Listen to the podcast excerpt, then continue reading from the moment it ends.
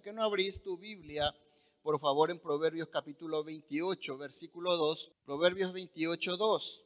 Estamos entonces dentro de nuestra serie en busca de la sabiduría de Dios. Esa es nuestra serie. Y el título del mensaje es Elijamos con sabiduría. Todos sabemos que el domingo vamos a tener que ir a, a elegir nuestras autoridades. Y como el, como nuestra serie habla de la sabiduría de Dios, vamos a ver dentro de la, de la palabra de Dios la sabiduría para eh, movernos en ese ambiente eh, político electoral. Vamos a ver lo que dice la palabra de Dios. Proverbios 28, 2 dice, cuando hay corrupción moral en una nación, su gobierno se desmorona fácilmente. En cambio, con líderes sabios y entendidos viene la estabilidad. He ahí la importancia de tener líderes, gobiernos, gobiernos sabios, de elegir bien. He ahí la importancia. Y tal vez vos como yo no entendías o nunca pensaste tal vez de que Dios está interesado en que tengamos un buen gobierno había sido. Yo lo descubrí hace pocos días. El Señor me habló de esto hace pocos días. Espero que ya hayas sabido esto mucho antes. Si pensaste que aquí hoy vamos a hablar de quién o te vamos a decir hoy aquí por quién votar, entonces te equivocaste, ¿verdad? Aquí nadie te va a decir hoy por quién tenés que votar. Si viniste como para eso, entonces si querés podés retirarte de nuevo porque aquí no vamos a hablar por quién hay que votar. Tampoco en este mensaje se trata de hacer política. No vamos a salir todos con pañuelos de ciertos colores y haciendo hurra. Hoy no vamos a hacer hurra, hermanos. Así que no se preocupen. No se trata de hacer política, ni mucho menos. Esa no es la función de la iglesia.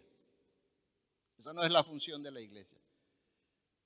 Y es interesante aclarar estas cosas. Pero hay algo que sí es función de la iglesia. Y como decía Pablo en Hechos 20:27, la función de la iglesia o del, del que predica la palabra es anunciar todo el consejo de Dios. Todo el consejo de Dios. O sea que nosotros aquí venimos todos jueves, sábados y domingos para instruirnos en la palabra y en todo el consejo de Dios. ¿Qué significa todo el consejo de Dios? Todo el consejo de Dios para movernos en todos los aspectos de nuestra vida. ¿Y cuántos saben que la política hace un aspecto de nuestra vida? La iglesia debe, cuando digo la iglesia, hablo de la institución, y, en eso está el, que predica, ¿verdad? La palabra de Dios, el pastor que predica o cualquier persona que predica debe orientarnos. La, iglesia en sí está para orientar a su, al pueblo de Dios con la palabra de Dios, por supuesto, sobre diversos temas de nuestra vida diaria. Y en este caso que hoy vamos a hablar, la palabra nos va a orientar cómo elegir nuestras autoridades con la sabiduría de Dios. Yo pensaba que Dios no se metía en esas cosas. Vamos a ver lo que dice la palabra. Aunque la Biblia no habla específicamente, no hay acá donde dice cuando lleguen las elecciones, no, no dice, ¿verdad? No habla de eso específicamente. Aunque la Biblia no habla de ese tema específicamente, sí podemos ver que nos anima a participar en todos los aspectos de la sociedad en la que vivimos. Y ahí muchas veces cometemos el error que nos mantenemos apartados de esa de todas las actividades o de algunas actividades de la sociedad, como por ejemplo temas políticos.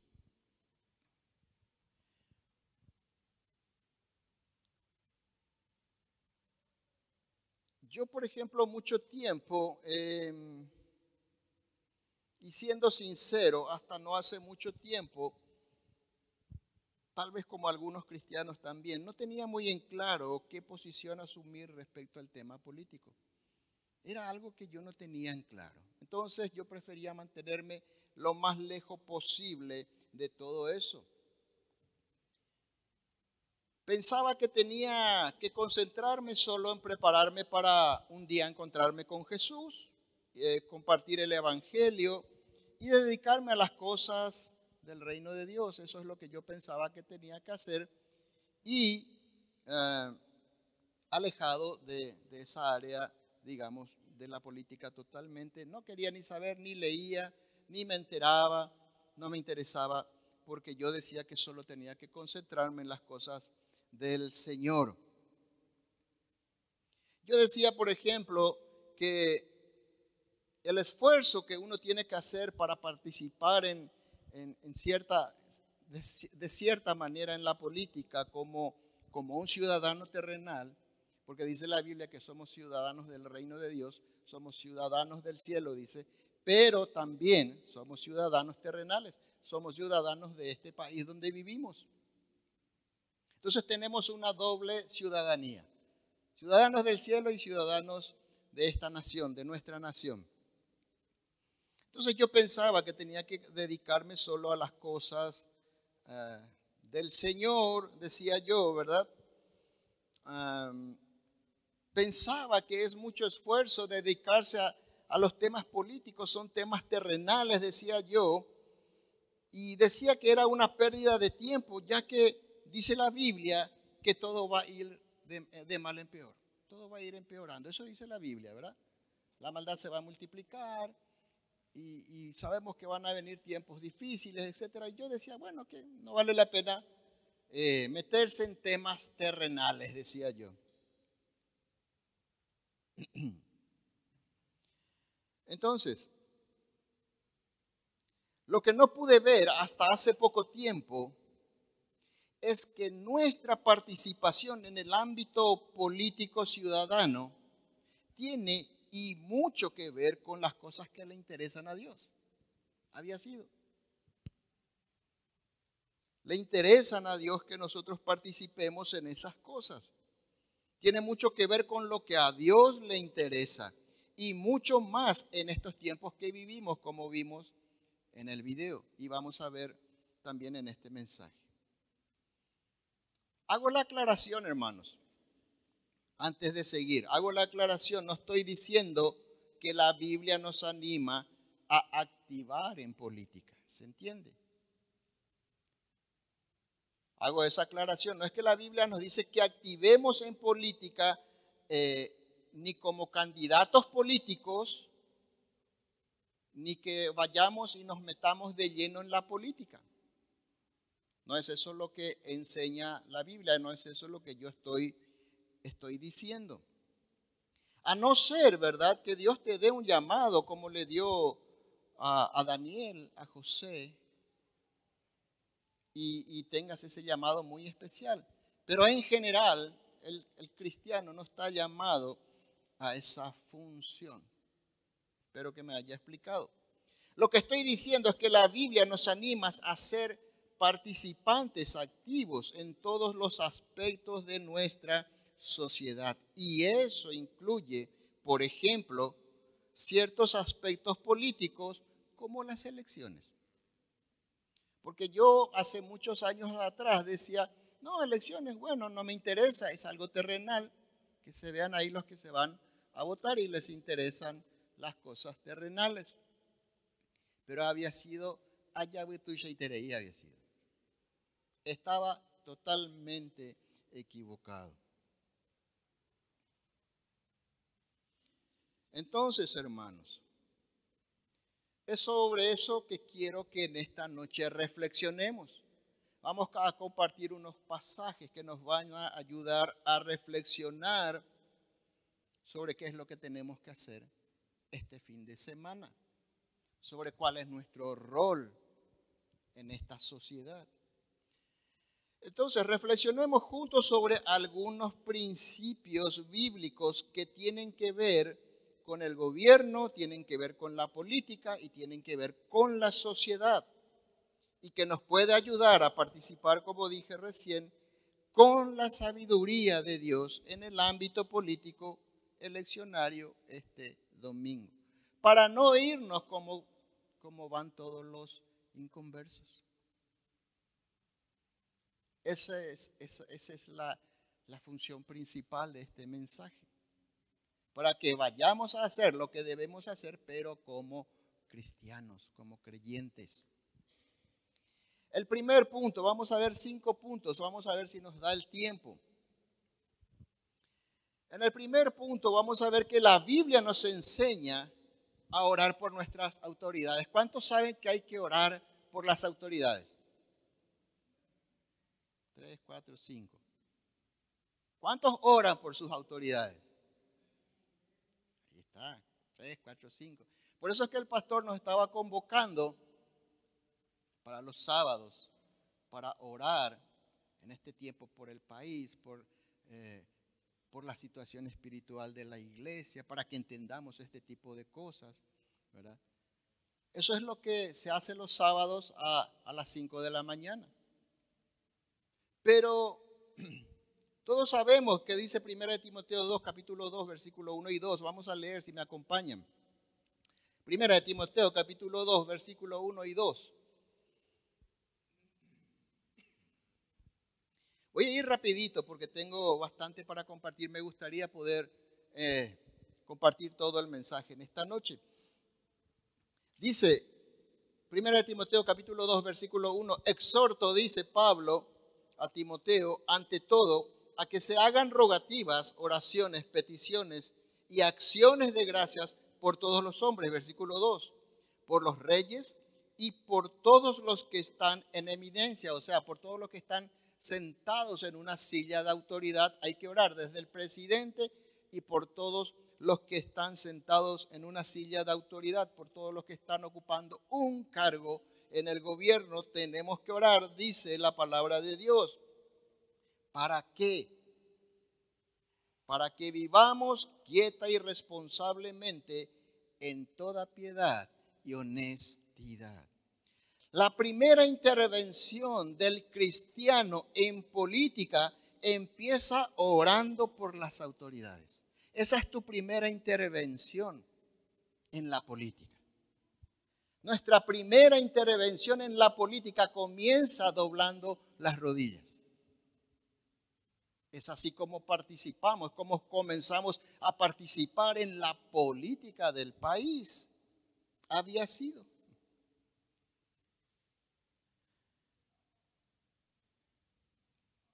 Debemos orar para qué? Para que nuestros gobernantes nos permitan vivir de una manera pacífica, tranquila, honesta y devota a Dios. Entonces, si ya no oramos por ellos, desde antes que sean electos, ya fallamos. Porque no es que tenemos que esperar que sean electos y después orar por ellos. No, ya tenemos que haber estado orando hace cinco años atrás, después de las últimas elecciones. Yo ya fallé en eso. No sé vos. Yo ya fallé. Y fallo siempre porque no sé cada cuánto se me antoja orar por las autoridades. Entonces ya fallamos ahí. Si oraste, si acostumbras a orar por las autoridades, gloria a Dios, hermanos. Está excelente. Como vemos, hermanos, fíjense lo que nos dice este pasaje, nos muestra, nos demuestra que Dios está muy interesado en que su pueblo, ¿cuántos son partes del pueblo de Dios? Casi todos, casi todos. Gloria a Dios. Vamos todavía. Vamos a llegar ahí todos juntos un día, hermanos. Como vemos, Dios está muy interesado en que su pueblo tenga un gobierno, un buen gobierno.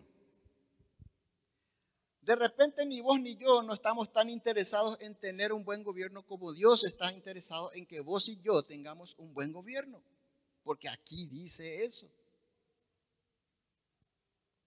Él está interesado que tengamos un buen gobierno y nosotros, además de orar para tener un buen gobierno, deberíamos hacer algo de nuestra parte. ¿Y qué es ese algo? Votar. Orar por ellos y votar. Eso es lo que debemos hacer. Porque Dios no se va a bajar a votar por nosotros. No se va a hacer cuajú después por nosotros. Esa es una responsabilidad de todo, no solo de todo, de todo ciudadano, sino más aún de un ciudadano cristiano. En segundo lugar, la Biblia nos enseña o nos llama a ser luz. ¿Cómo lo que podemos ser luz en política? ¿Cómo lo que podemos ser luz en las elecciones? ¿Cómo lo que podemos ser luz en este tiempo? Filipenses capítulo 2, versículo 14 y 15 dice lo siguiente. Filipenses 2, versículos 14 y 15. Dice, haced todo sin murmuraciones y contiendas, para que seáis irreprensibles y sencillos, hijos de Dios sin mancha. Y fíjense lo que dice, que tenemos que ser hijos de Dios sin mancha en medio de una generación maligna y perversa, en medio de la cual resplandecéis como luminares en el mundo. A eso estamos llamados a resplandecer en medio de una generación maligna y perversa. Es un llamado de Dios para los creyentes. Dios nos llama entonces a hacer luz. Jesús también dijo, perdón, Jesús también dijo, ustedes son la luz del mundo. Pero la luz no es nuestra, es la luz que reflejamos de Jesús. La luz es de Jesús. Jesús dijo, yo soy la luz, dijo. Entonces nosotros reflejamos esa luz, reflejamos el carácter de Jesús. A eso se refiere. Dios nos llama a ser luz en medio de la oscuridad. Esto quiere decir que nuestra manera de vivir, de hablar, de trabajar y de relacionarnos con la sociedad deben tener los rasgos del carácter de Jesús. Eso quiere decir ser luz. Repito, nuestra manera de vivir, de hablar, de trabajar, de relacionarnos en medio de esta sociedad debe tener los rasgos del carácter de Jesús. Entonces, ¿por qué no aprovechamos que todos hablan de política? ¿Cierto? ¿Dónde te vas hoy? Yo me fui hoy a la peluquería y el peluquero me habló de política. Entonces aproveché y ya puse en práctica lo que dice, lo que vamos a ver aquí. Y funciona, hermanos. funciona. Aprovechemos que todos hablan de política, donde te vas a comprar carne política, te vas a comprar verduras políticas, abrir los grupos de WhatsApp, mamá querida. Hace dos días que nos para algún grupo por ahí de WhatsApp. Y así nos va, hermano. Entonces aprovechemos que todos hablan de política en estos tiempos para hablar del verdadero cambio. Todos quieren votar porque y se enojan la gente porque cada uno dice, no, yo estoy votando por el verdadero cambio. No, yo, el verdadero cambio es fulano, no, el verdadero cambio es sultano. ¿verdad? Y hablemos del verdadero cambio, la verdadera transformación que todos necesitamos, que es fundamental y es espiritual, y que solo vamos a encontrarlo en Dios a través de Jesús. De eso tenemos que hablar con la gente. Es muy fácil engancharle ahí cuando te hablan de su candidato, decirles esto, del verdadero cambio que todos necesitamos, que es espiritual y lo encontramos en Dios a través de Jesús y que por eso nuestra confianza debe estar solo en Él y darle el famoso eh, pasaje que le encanta a mi esposa, que es maldito el hombre que confía en el hombre, dice. ¿verdad? Cada vez que le digo algo me dice, maldito el hombre que confía en el hombre. Amén, le digo. Mentira, me enojo a veces, ¿verdad? Entonces, esa es una manera en que podamos, podemos ser luz, por ejemplo, en una conversación sobre política. Podemos hablar de los principios bíblicos de vida que espera Dios, no solo de los gobernantes, sino de todos nosotros. Orientémosle a la gente ¿Cuál es el principio moral y de vida que Dios espera de cualquier persona y más aún de un gobernante? Hablemos de lo que Dios espera de nosotros como personas. Arrojamos luz también a este mundo cuando oramos por los candidatos. Recién vimos, tenemos que orar. Nuestra primera injerencia en la política es de rodillas. Es de rodillas. Entonces, arrojamos luz a este mundo cuando oramos por los candidatos y votamos a favor de la justicia y votamos a favor de los principios más próximos a los principios bíblicos. Estamos teniendo injerencia en política. Eso es política. Pues muchos creen que política es ir a hacer urra y todo. No, no, estamos participando en una actividad política electoral. Entonces, traemos también luz a este mundo si nuestros votos, ojo, Traemos también luz a este mundo si nuestros votos no están relacionados solo con nuestros intereses personales. Porque por eso pues se pelean la gente, ¿verdad? Porque su candidato le va a resolver su problema.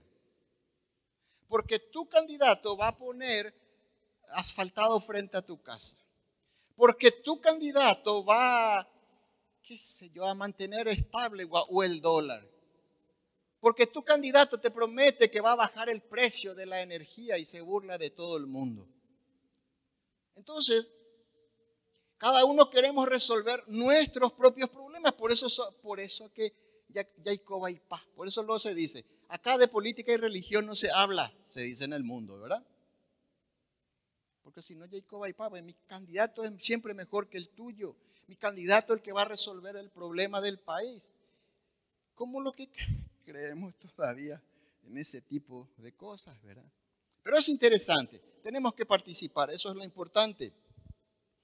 Entonces traemos también luz a este mundo cuando nuestros votos no están relacionados solo con mis intereses personales, sino con los intereses que más le convienen al país y que tienden a mejorar la vida de la sociedad. Ahí también estoy arrojando luz a este mundo perverso, aunque nadie sabe, aunque nadie sabe que yo voy a elegir a ese tipo de candidato, porque ese, tipo, ese candidato es el, la propuesta de ese candidato es lo que le conviene a mi sociedad, a mi país, a mis hijos y a mis nietos, por ejemplo.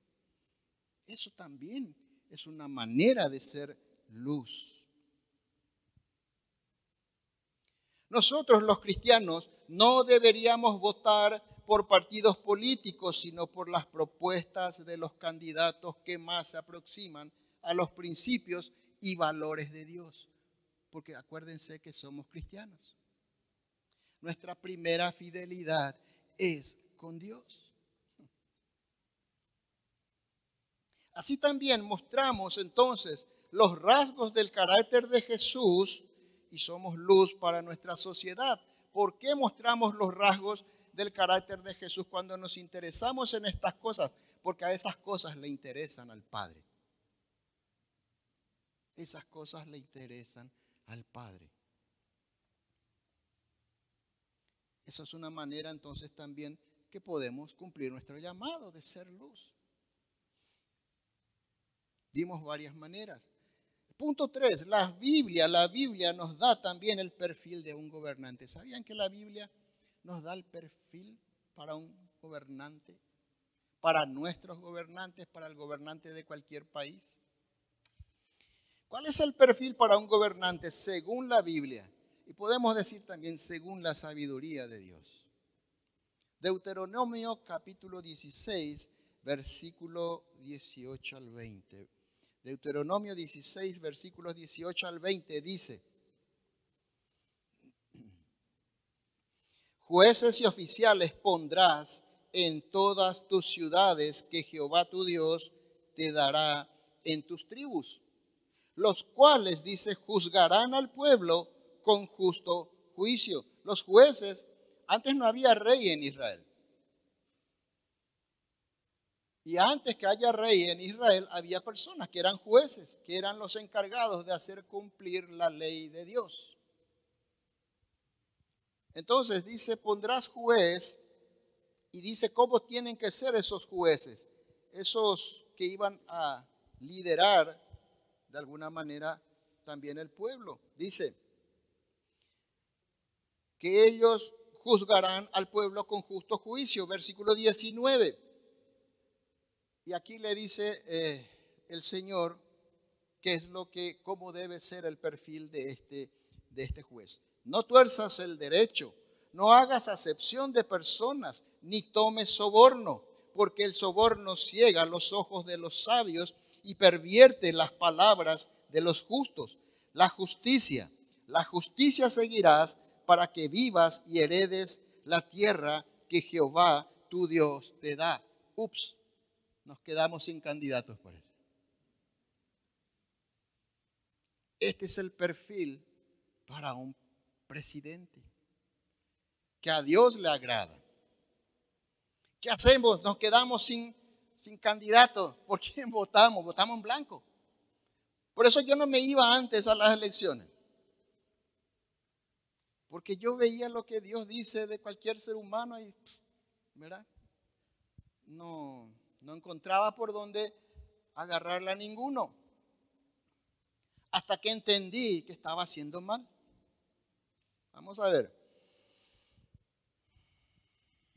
Dice que estos jueces o, el perfil de para un gobernante deseado dice que debe ser juzgar con justo juicio no torcer el derecho, no hacer acepción de personas, no tomar sobornos y seguir la justicia.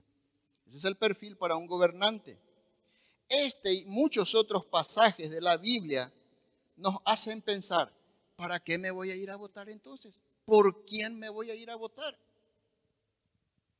Ninguno de los que yo pienso tienen alguna de estas cualidades. Tal vez de repente uno y gloria a Dios ya, ¿verdad?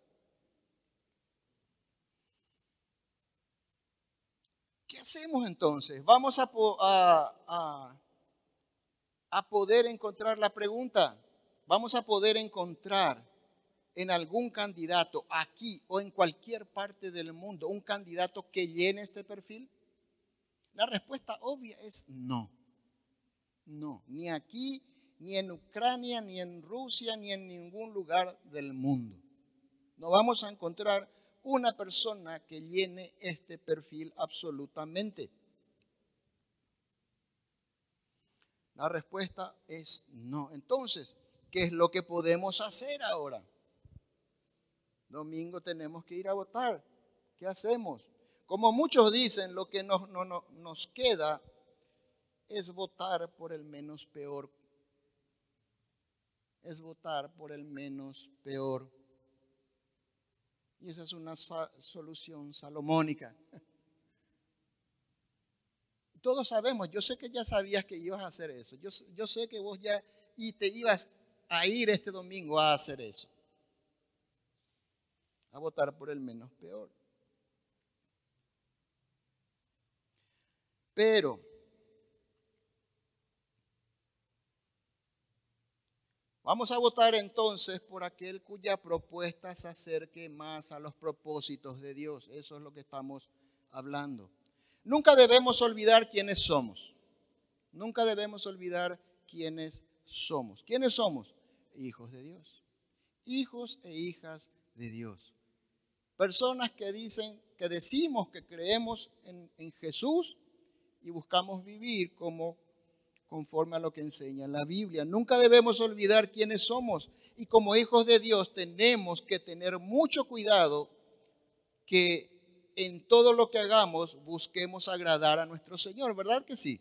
En todo lo que hacemos buscamos agradar a Dios, ¿cierto?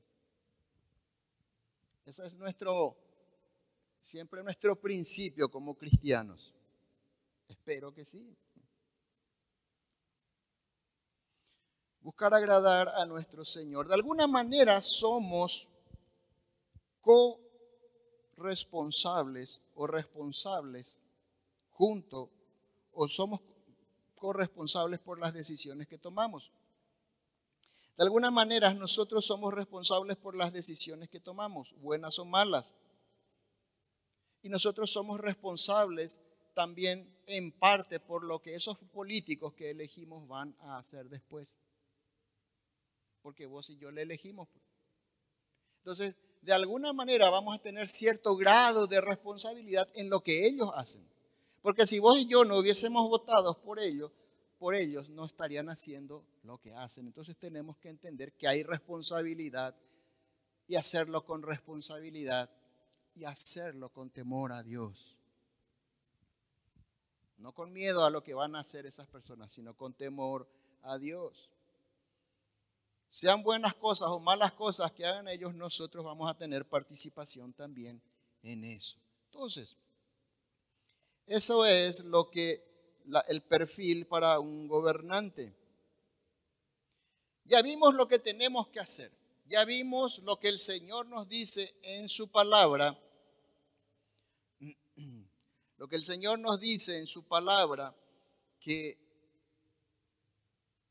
tenemos que comenzar nuestra injerencia en el ámbito político orando somos llamados a hacer luz dentro de ese ambiente social político. También ya vimos eso. La Biblia ya nos muestra el perfil que, tenemos que buscar en un gobernante y decimos, no hay, de repente. O a lo mejor yo todavía no leí bien las propuestas y de repente hay uno, no sé, ¿verdad? Ahora, esas son las cosas que tenemos que tener en cuenta y hacer. Ahora, ¿Qué es lo que no podemos hacer como hijos de Dios?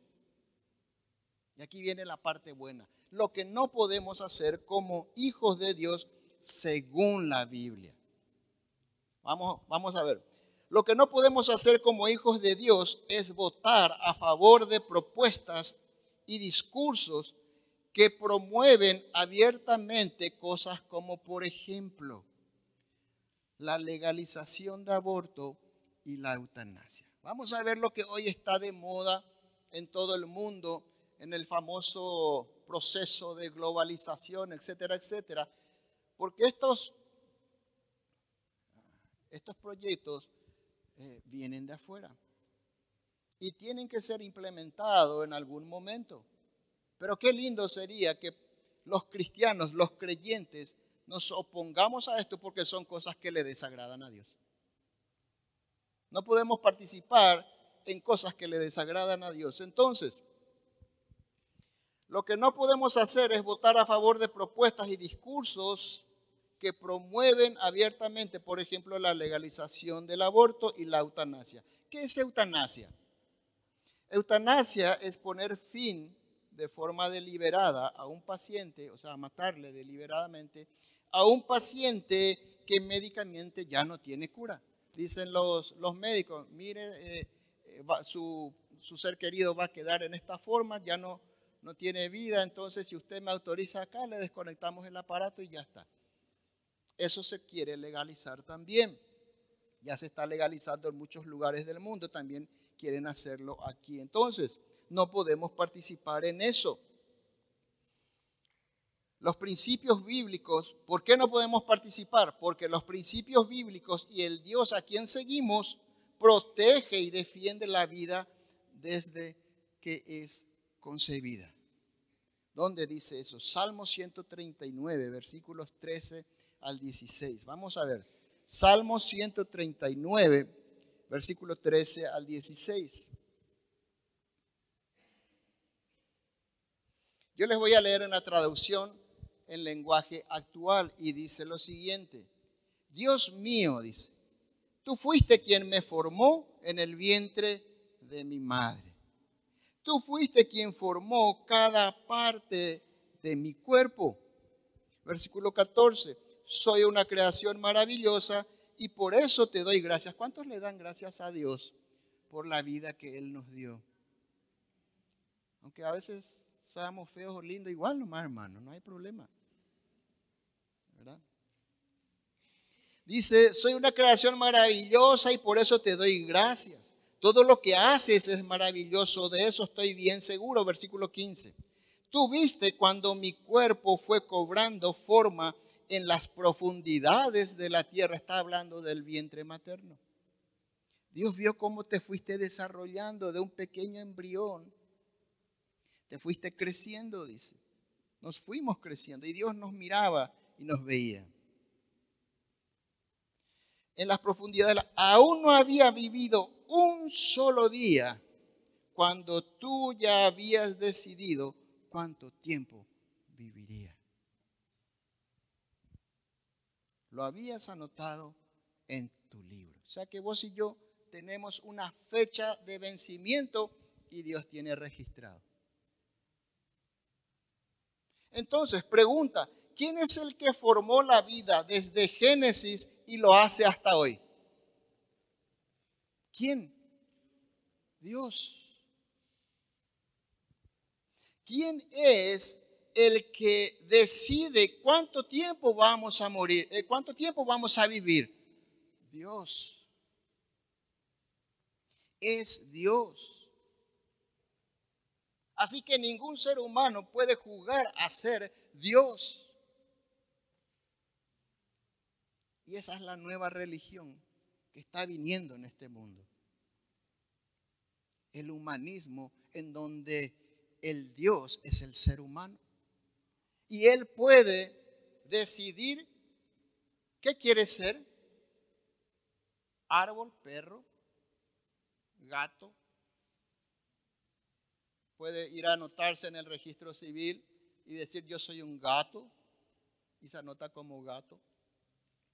Él puede decidir independientemente, ya vamos a ver también enseguida, independientemente de, con qué órgano sexual nació, no, yo quiero ser ahora una mujer o un varón, quiere ser la mujer un varón, y puede decidir casarse con un varón o con una mujer, mujer con mujer, varón con varón. Entonces el ser humano quiere ser dueño y Dios de su vida siempre lo quiso. Porque eso es lo que Satanás también quiso desde el principio. Querer, quería tener un trono igual que el de Dios. Y Dios le dio un chute allá de arriba, ¿verdad? Ah, la legalización del aborto, hermanos, vamos otra vez al aborto, casi nos desviamos, ya nos fuimos para otro lado. La legalización del aborto en algunos países dice, los que saben, dice que ya comenzó en los años 80 en algunos países. O sea, esto no es nuevo. Esto no es que se inventó y se decidió hace poco, ya viene de los años 80. Dice que ya habían países en donde se había legalizado el aborto. Y esto es un informe de hace cuatro años atrás. Otra vez. O sea que, fíjense, dice que hasta la fecha de cuatro años atrás, se habían registrado 1.400 millones de abortos en el mundo, cuatro años atrás. Hoy, por supuesto, habrá aumentado todo eso porque ya en muchos países se ha legalizado. Entonces, eso es lo que no podemos nosotros, ah, no podemos ir a favor de este tipo de cosas, votar a favor de este tipo de propuestas. No podemos estar de acuerdo con este tipo de propuestas porque Dios nuestro Padre no está de acuerdo. Dios nuestro Padre no está de acuerdo. ¿En qué otra cosa o por qué otro tipo de propuesta no podemos votar? Por la legalización del consumo de drogas, por ejemplo. Hay países en donde el consumo de drogas ya es legal por la misma razón. ¿Por qué? Porque Dios es el que da la vida, ya vimos. No podemos votar por propuestas y discursos que promueven leyes a favor del consumo de, drogas. Porque las drogas llevan a la destrucción a las personas y a las familias. Y eso no está dentro de la voluntad de Dios. Y nosotros no podemos estar de acuerdo con ese tipo de cosas. No podemos caminar juntos con una persona que quiere llevar adelante estos proyectos, porque si no, yo también me hago partícipe de ellos. Acuérdense. Y acá viene lo que también estábamos hablando recién. No podemos nosotros votar a favor de propuestas y discursos que apoyen la legalización del matrimonio entre personas del mismo sexo, lo que compartía recién. ¿Por qué? Porque Dios diseñó el matrimonio. Dios diseñó el matrimonio como la unión de un varón con una mujer y dice en Génesis capítulo 1, 8, y los bendijo. Bendijo al hombre, a la unión del varón con la mujer. Dios los bendijo, dice Génesis 1, 28. Y en Génesis 2, 22, fíjense, todos conocemos este pasaje, pero es lindo recordar un poco y estas cosas nos van a ayudar a poner la mente en la dirección correcta. Génesis 2.22 dice, y de la costilla que Jehová Dios tomó del hombre hizo una mujer y la trajo al hombre. Versículo 24, por tanto dice, dejará el hombre a su padre y a su madre, se unirá a su mujer y serán una sola carne, modelo y diseño del matrimonio creado por Dios. Así que no hay lugar para otro tipo de unión. No hay lugar para otro modelo. No hay lugar.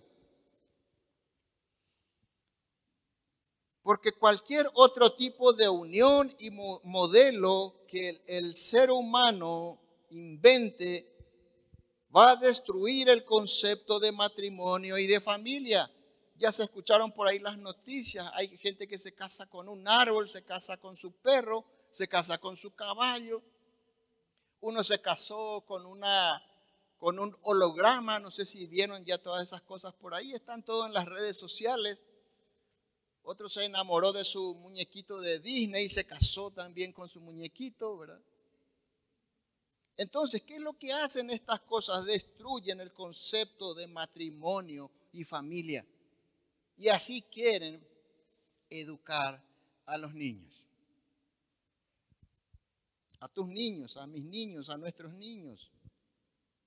¿Cómo podríamos nosotros votar por aquellos que están a favor de contribuir a un mayor deterioro del modelo que Dios diseñó? ¿Cómo vamos a estar de acuerdo con aquellos que quieren destruir la familia? No podemos porque Dios diseñó la familia, Dios diseñó el matrimonio. Como cristianos no podemos aprobar a aquellos que practican y legislan lo que Dios declara moralmente malvado. Fíjense lo que dice Romanos capítulo 1, Romanos capítulo 1, versículo 32. Romanos 1, 32. Y qué lindo que algunos anotan, hermanos, porque son pasajes que tenemos que mirar y entender qué es lo que Dios espera de nosotros. Romanos 1.32 dice, saben bien que la justicia de Dios exige que los que hacen esas cosas merecen morir. ¿Qué cosas? Las cosas que estuvimos hablando. Hay una lista, antes de este pasaje, una lista grande de cosas que Dios aborrece, de pecados que Dios aborrece. Y entre ellos están estas cosas que estamos hablando. Y dice Romanos 1.32, saben bien que la justicia de Dios exige que los que hacen esas cosas merecen morir, pero ellos igual las hacen. Yo hacía lo mismo antes. Yo sabía que muchas cosas eran pecados, pero igual me divertía haciendo esas cosas. Dice, pero aún, no es solo que hacen esas cosas, pero aún incitan a otros a que también las hagan. eso es lo que quieren hacer en este tiempo. Quieren incitar, pero a través de leyes, que otros hagan las mismas cosas. Quieren incitar que niños aprendan a hacer esas cosas. Mentes limpias quieren corromper. Es lo más malvado que he visto hasta hoy, hermanos. Si siendo cristianos y conociendo estos principios que estamos hablando, apoyamos este, este, tipo de gobierno o ese tipo de propuesta, seremos corresponsables de arrojar más oscuridad que luz a este mundo. Repito, si nosotros apoyamos este tipo de proyectos, vamos a hacer, ¿qué es lo que vamos a estar haciendo? Arrojar más oscuridad en la oscuridad antes que luz. Y vamos a ser corresponsables con ellos de todo lo que hagan. Vamos a tener participación con ellos en lo que hagan. Y de lo que estaba hablando también, no podemos nosotros votar por proyectos que aprueben la educación sobre la ideología de género. Todos ya habrán escuchado ese tema, ideología de género, todo el mundo habla de eso, en todos lados se habla. Si a esto se le puede llamar educación, ¿verdad? Si a esto se le puede llamar educación. ¿A quiénes va dirigida la educación, entre comillas, sobre la ideología de género? A los niños, a los adolescentes, a los jóvenes. No es a nosotros que ya tenemos más de 30, sino a los niños. A ellos vas dirigido, a tus hijos, a tus nietos, tus futuros nietos. A ellos va dirigido este tipo de educación que se quiere implementar. Se han implementado en muchos países, en los colegios, y da pena y tristeza ver cómo los niños son enseñados por personas homosexuales a caminar y a moverse como, como a un varón, como una nena. Da tristeza, hermanos, realmente. Muchos dicen que los evangélicos, a nosotros nos dicen evangélicos, ya sabían eso, ¿verdad? Muchos dicen que los evangélicos le lavamos el cerebro a las personas, ¿verdad que sí? Le lavaste el cerebro a mi hijo, te dicen, ¿verdad? Pero, y se molestan, ¿verdad? Se molestan por eso. Pero, con mucho agrado, ellos van a permitir que implanten la ideología de género en el cerebro de sus hijos. Con mucho agrado. Felices van a estar. Que le implanten porque a esos niños ni siquiera se les puede lavar todavía el cerebro porque tienen el cerebro limpito. Y les van a implantar.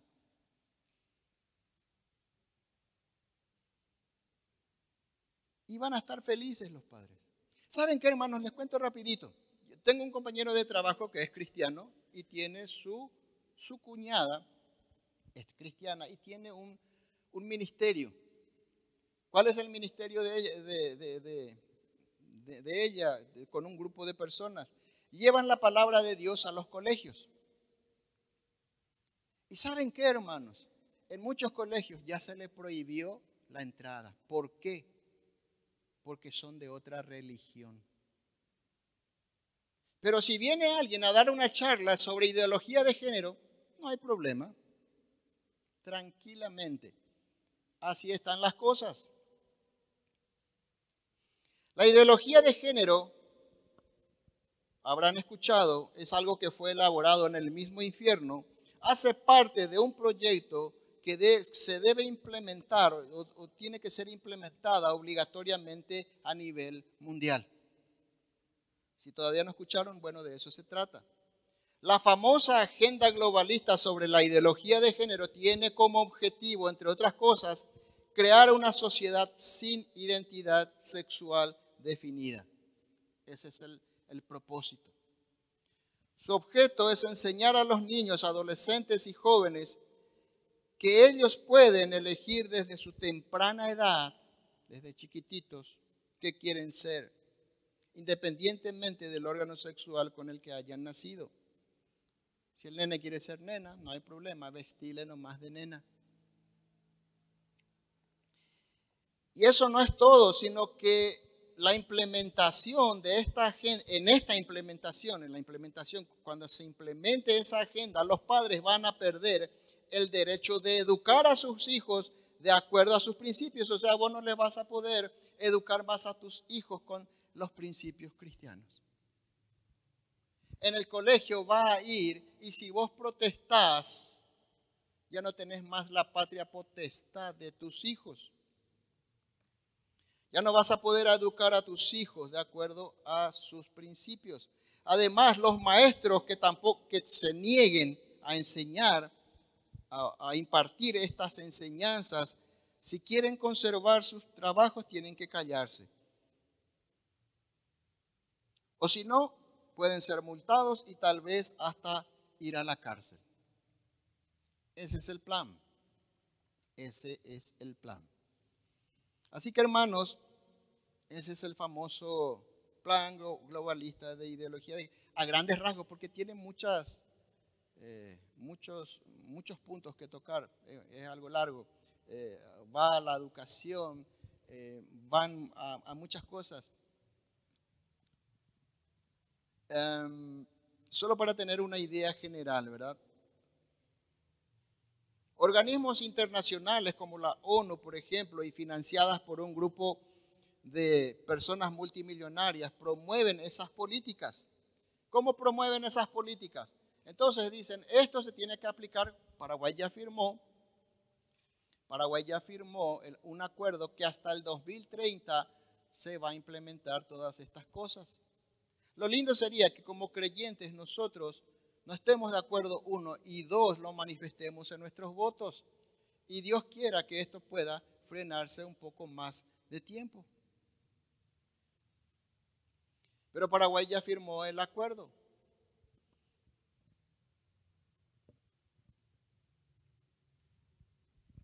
Entonces, pero igual, entonces podemos decir, ah, bueno, pero igual si ya se va a implementar, ¿para qué voy a votar más? Porque no podés estar de acuerdo con estas cosas, porque sos, vos y yo somos hijos de Dios. Tenemos que apoyarle a Dios, por decirlo así, en estas cosas. ¿Cómo?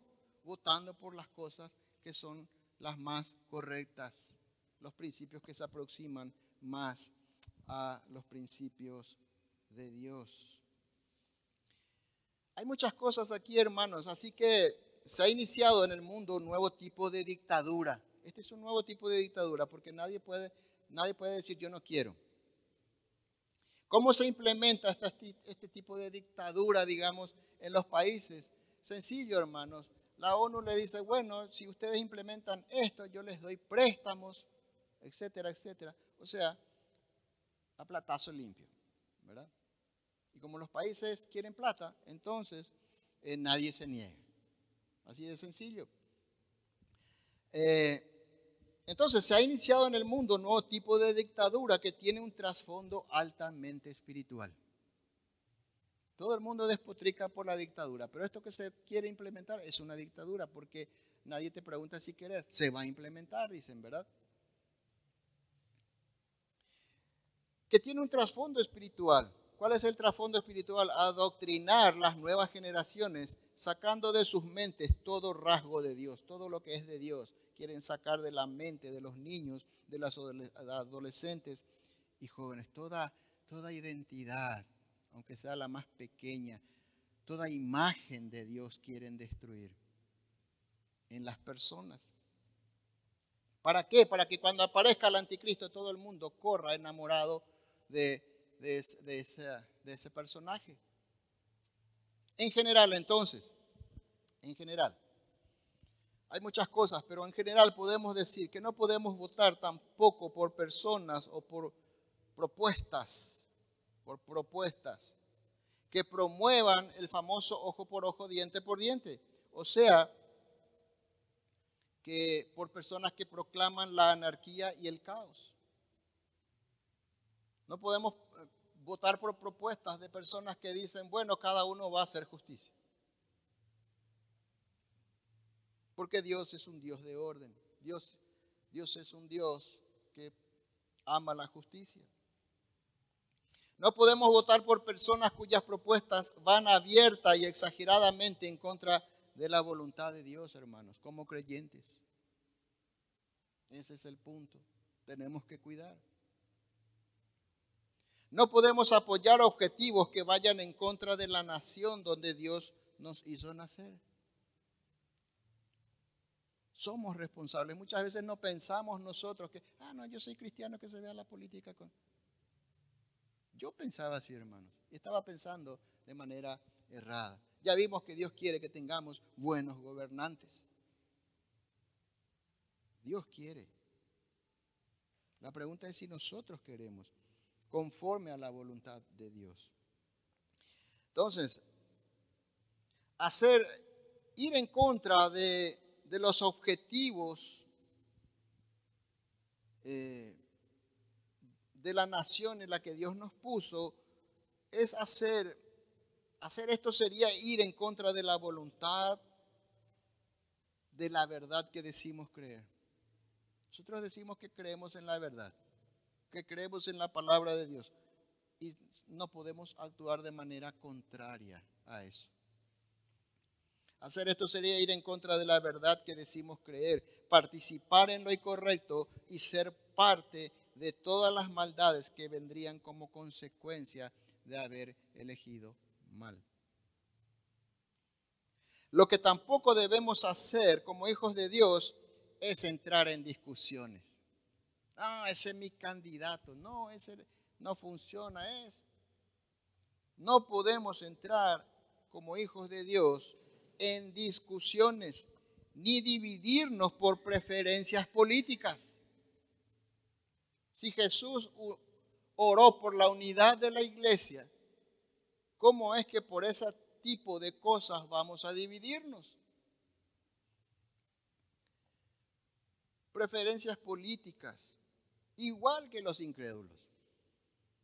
Eso es lo que hacen los incrédulos. Hablan de política y ya se pelean. Algunos terminan en moquete, otros terminan muertos por cuestiones de política. Nosotros no podemos actuar así. ¿Por qué? Porque somos hijos de Dios, hermano. Porque somos hijos de Dios. Ellos actúan así porque su única esperanza está no en los políticos. ¿En quién está tu esperanza? Ese es el punto.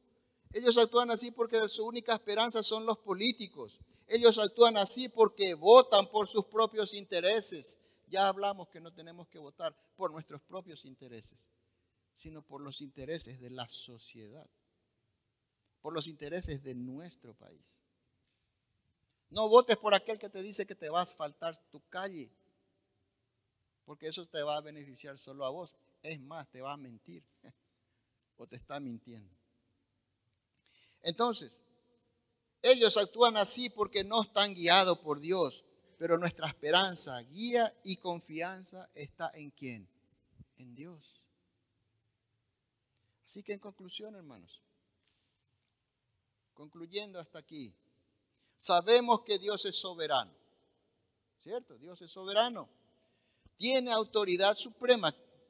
¿Qué, quiere decir que es soberano? Quiere decir que tiene autoridad suprema tiene autoridad independiente sobre todas las cosas. Eso significa que Dios es supremo. Tiene autoridad suprema e independiente de todas las cosas. Fíjense lo que dice Daniel, capítulo 2, versículo 21. Daniel, capítulo 2, versículo 21. Dice, hablando de Dios, hablando del Dios soberano, dice, Él muda los tiempos y las edades quita reyes y pone reyes. Da la sabiduría a los sabios y la ciencia a los entendidos. Entonces tampoco tomes este pasaje y diga, entonces si Dios quita reyes y pone reyes, ¿para qué me voy a ir a votar? Aunque Dios pone y quita reyes, tenemos que comprender que vos y yo somos los instrumentos en sus manos para llevar a cabo sus propósitos soberanos y para su gloria.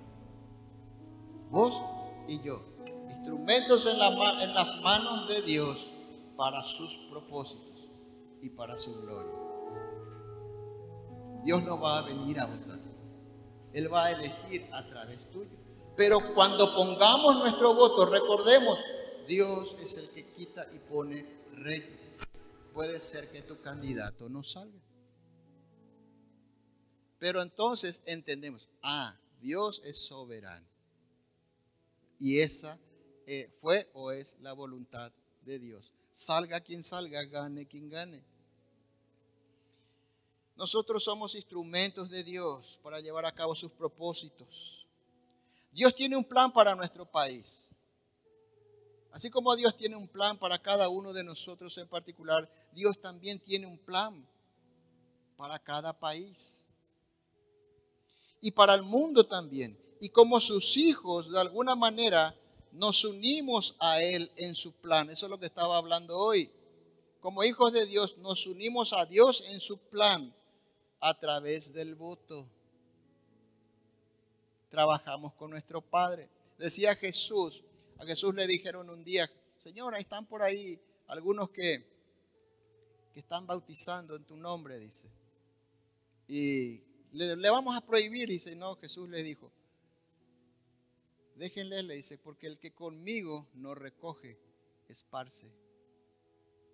O sea, si vos no estás trabajando a favor de Dios, o con Dios estás trabajando en contra de Dios. Entonces eso es lo que tenemos que tener en cuenta. Dios tiene un plan, sí, para nuestro país. Y nosotros tenemos que apoyar ese plan de Dios. No participemos como lo hacen entonces los incrédulos en la vida social y política de nuestro país. Como en todo lo que debemos hacer, busquemos la sabiduría de Dios y hagamos lo mejor de nuestra parte para no, para no ir en contra de las propias convicciones que decimos tener. Si decimos que creemos en la verdad, entonces actuemos conforme a la verdad. Si decimos que creemos en la justicia, actuemos conforme a esa justicia. actuemos conforme a los principios de Dios. No hagamos, no participemos como los incrédulos que van sin, sin saber lo que hacen y depositan un voto. Nosotros tenemos que ir después de orar, entender cuáles son los principios que tenemos que tener en cuenta.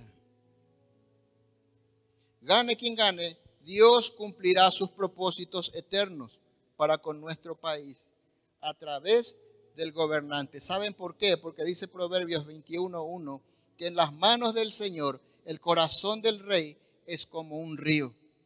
Sigue el curso que el Señor le traza. ¿Por qué no inclinas tu rostro en esta noche? Y vamos a darle gracias a Dios que hasta en estos puntos que muchas veces creemos que no tienen nada que ver con el reino de Dios o que no le interesa a Dios tal vez, vemos que la palabra de Dios nos guía. Ahí está la guía para todas nuestras vidas en la palabra de Dios. Depende de vos y de mí que tengamos presente esta guía, que tengamos presente la palabra de Dios en todo momento para que guíe nuestra vida.